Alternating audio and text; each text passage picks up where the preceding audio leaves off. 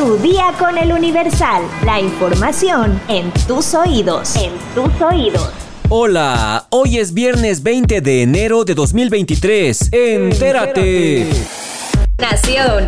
La tarde de este jueves 19 de enero, el senador Germán Martínez, del Grupo Plural, presentó ante la Secretaría General de la Cámara de Diputados una solicitud de juicio político en contra de la ministra Yasmín Esquivel. El documento de 57 páginas más dos de ratificación fue turnado a la sección instructora y en caso de proceder, si es declarada culpable del plagio, se turnaría al Senado de la República para que el jurado de sentencia la condene. La sección instructora de la Cámara de Diputados es la encargada de sustanciar el procedimiento relativo al juicio político y tiene cuatro integrantes, dos de Morena, uno del PAN y uno del PRI. Al respecto, el senador refirió que está seguro que hay reservas morales en la Cámara de Diputados para sacar adelante esta acusación y afirmó que el plagio de tesis de la ministra Yasmín Esquivel, comprobado por la UNAM, está dañando el desempeño del Poder Judicial. Refirió que la ministra Yasmín Esquivel debe retirarse de la Suprema Corte de Justicia de la Nación y cuestionar cuestionó el silencio que han guardado los demás ministros de la Corte y la UNAM sobre este caso. Envió un mensaje a los integrantes de la autollamada Cuarta Transformación y les pidió que si de veras quieren honrar al benemérito de las Américas, enjuicien a la ministra Yasmín Esquivel porque es lo que haría Benito Juárez. Metrópoli.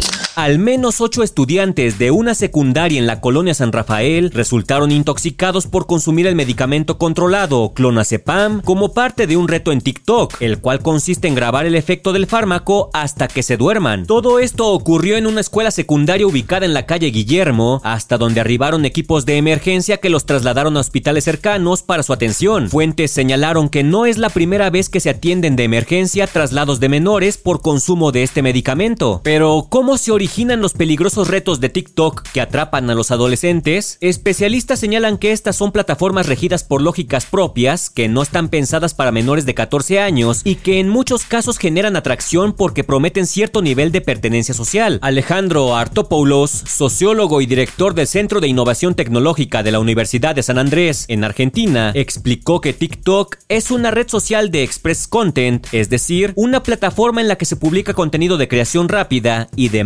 entretenimiento con altas probabilidades de viralización. Además, sostuvo que participar en este tipo de retos es una de las prácticas recomendadas si es que quieres que tu video se haga viral en TikTok. En otras palabras, los jóvenes quieren hacerse virales y famosos tan rápido que no les importa poner en riesgo su vida. Ah, esta juventud tan descarriada.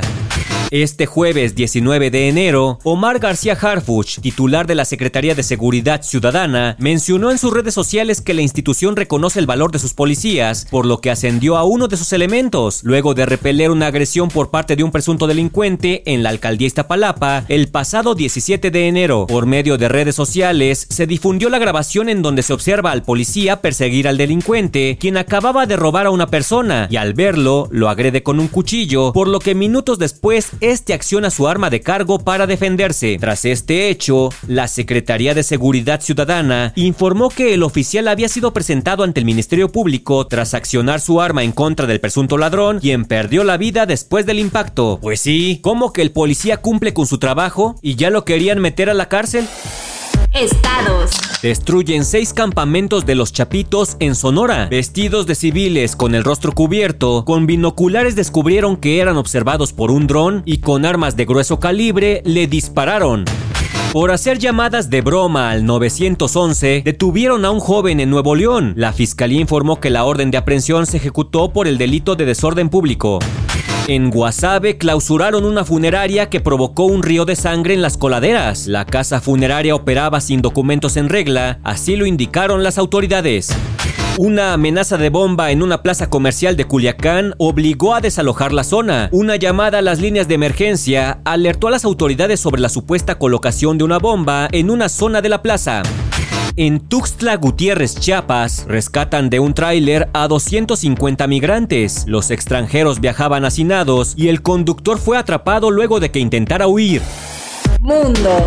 Este jueves 19 de enero quedó conformado el jurado de 12 personas para el juicio de Genaro García Luna. En la tercera audiencia llevada a cabo, se eligió a 7 mujeres y 5 hombres que a partir del lunes escucharán los argumentos de la fiscalía y la defensa del exsecretario de Seguridad mexicano. Además de los 12 jurados, se eligió a 3 suplentes, 3 mujeres y 3 hombres. El juicio empezará, como se había anticipado, este lunes 23 de enero a las 9 de la mañana en la Corte de Distrito Este de Nueva York y será presidido por el juez Brian Cogan, el mismo que encabezó el juicio contra Joaquín El Chapo Guzmán. A sus 54 años, Genaro García Luna es el más alto funcionario mexicano jamás juzgado en Estados Unidos por narcotráfico. Se le acusa de aceptar millones de dólares en sobornos del grupo liderado por El Chapo para llevar cocaína a Estados Unidos, mientras ocupaba altos puestos de seguridad, especialmente el de secretario de Seguridad Pública en el gobierno de Felipe Calderón entre 2006 y 2012. También enfrenta cargos por delincuencia organizada y mentir a las autoridades estadounidenses. De probarse las acusaciones, podría pasar entre 10 años y el resto de su vida en prisión.